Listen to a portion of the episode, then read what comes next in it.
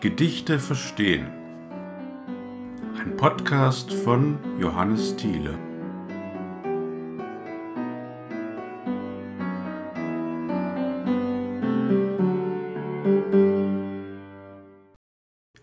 Der Panther von Rainer Maria Rilke im Jardin des Plantes, Paris.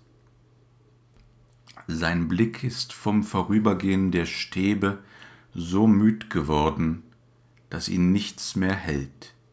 Ihm ist, als ob es tausend Stäbe gäbe und hinter tausend Stäben keine Welt. Der weiche Gang, geschmeidig starker Schritte, ist wie ein Tanz von Kraft um eine Mitte, in der betäubt ein großer Wille steht. Nur manchmal hebt der Vorhang der Pupille sich lautlos auf, dann geht ein Bild hinein, geht durch der Glieder angespannte Stille und hört im Herzen auf zu sein. Der Panther von Rainer Maria Rilke im Jardin des Plantes, Paris. Sein Blick ist vom Vorübergehen der Stäbe so müd geworden, dass ihn nichts mehr hält. Ihm ist, als ob es tausend Stäbe gäbe und hinter tausend Stäben keine Welt. Der weiche Gang, geschmeidig, starker Schritte, ist wie ein Tanz von Kraft um eine Mitte, in der betäubt ein großer Wille steht. Nur manchmal hebt der Vorhang der Pupille sich lautlos auf, dann geht ein Bild hinein, geht durch der Glieder angespannte Stille und hört im Herzen auf zu sein. Rainer Maria Rilke, Der Panther, im Jardin des Plantes, Paris. Sein Blick ist vom Vorübergehen der Stäbe so müd geworden, dass ihn nichts mehr hält. Ihm ist, als ob es tausend Stäbe gäbe und hinter tausend Stäben keine Welt. Der weiche Gang, geschmeidig starker Schritte ist wie ein Tanz von Kraft um eine Mitte, in der betäubt ein großer Wille steht. Nur manchmal hebt der Vorhang der Pupille sich lautlos auf, dann geht ein Bild hinein, geht durch der Glieder angespannte Stille und hört im Herzen auf zu sein. Der Panther von Rainer Maria Rilke im Jardin des Plantes, Paris.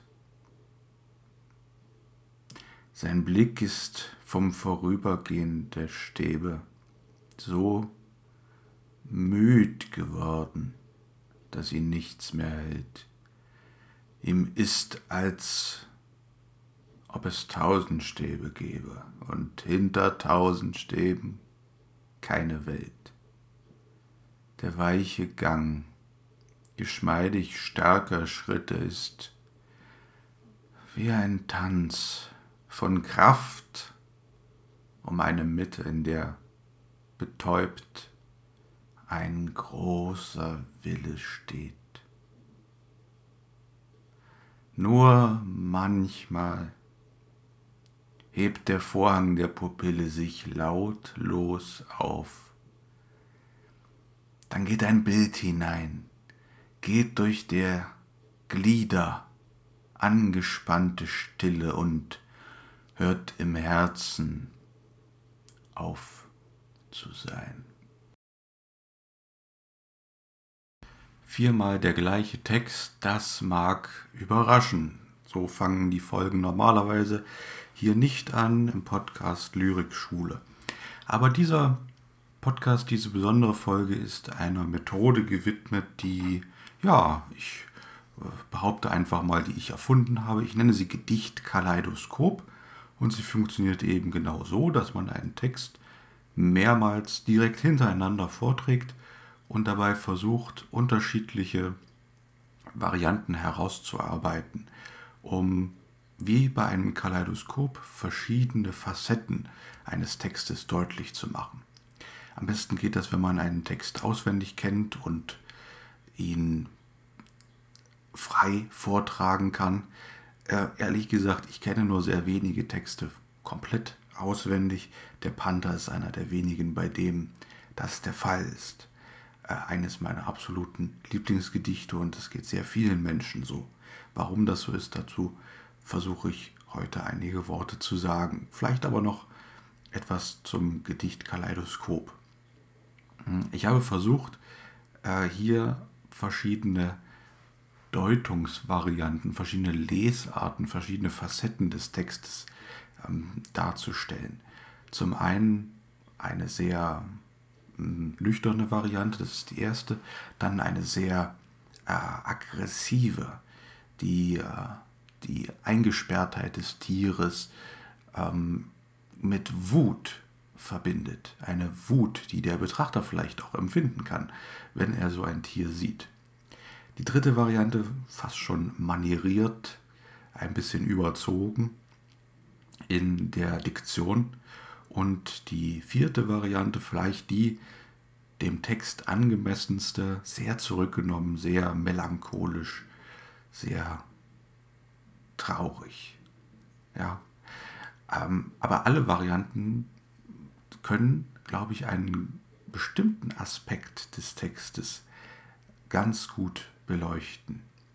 Und der Hörer mag für sich selbst entscheiden, welche er am besten findet. Aber durch den äh, Zusammenklang, durch die Polyphonie ist es vielleicht so, dass man den Text noch in einem ganz neuen Licht kennenlernt.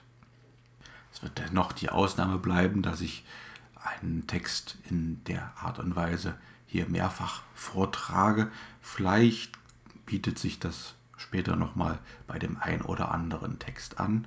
Aber fürs Erste lasse ich das dem Panther von Rainer Maria Rilke vorbehalten. Nun, was ist das für ein Text? Die meisten Hörer werden ihn wahrscheinlich sowieso schon kennen. Aber nochmal das Wichtigste auf den Punkt gebracht. Ähm, er besteht aus nur zwölf Versen, die sich in drei Strophen zu je vier Versen aufteilen.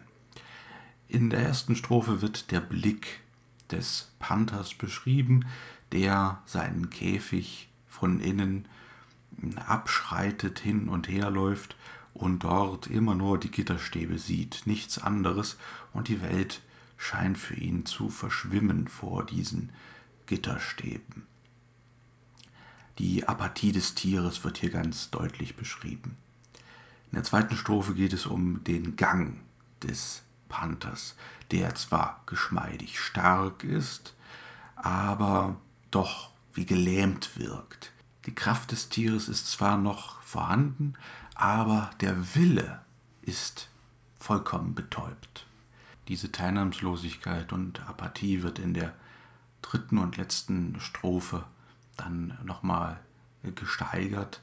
Es gibt zwar Momente, in denen noch etwas den Panther erreicht in seiner Teilnahmslosigkeit, aber es dringt nicht bis ins Innere vor. Im Herzen hört es auf zu sein. Die Bilder rufen keine Reaktion mehr hervor. In der Forschung wird dieser Text häufig als ein sogenanntes Ding-Gedicht bezeichnet. Das mag zunächst verwirren, da es ja hier nicht um einen Gegenstand geht, sondern um ein Lebewesen. Aber der Begriff Dinggedicht ist durchaus so weit gefasst, dass dort sowohl Gegenstände als auch Lebewesen, Situationen, Handlungen und dergleichen mehr umfasst sein können. Ähm, das Wesen des Dinggedichts ist, dass das lyrische Subjekt hier im Wesentlichen zurücktritt. Wir erfahren nichts weiter über den Betrachter und was er denkt, sondern es geht darum, beim Dinggedicht die Sache an sich oder hier das Lebewesen an sich möglichst im Kern zu erfassen, dem Wesen nach zu erfassen. Und was ist das Wesen dieses Panthers. Nun, es ist ein eingesperrtes Tier.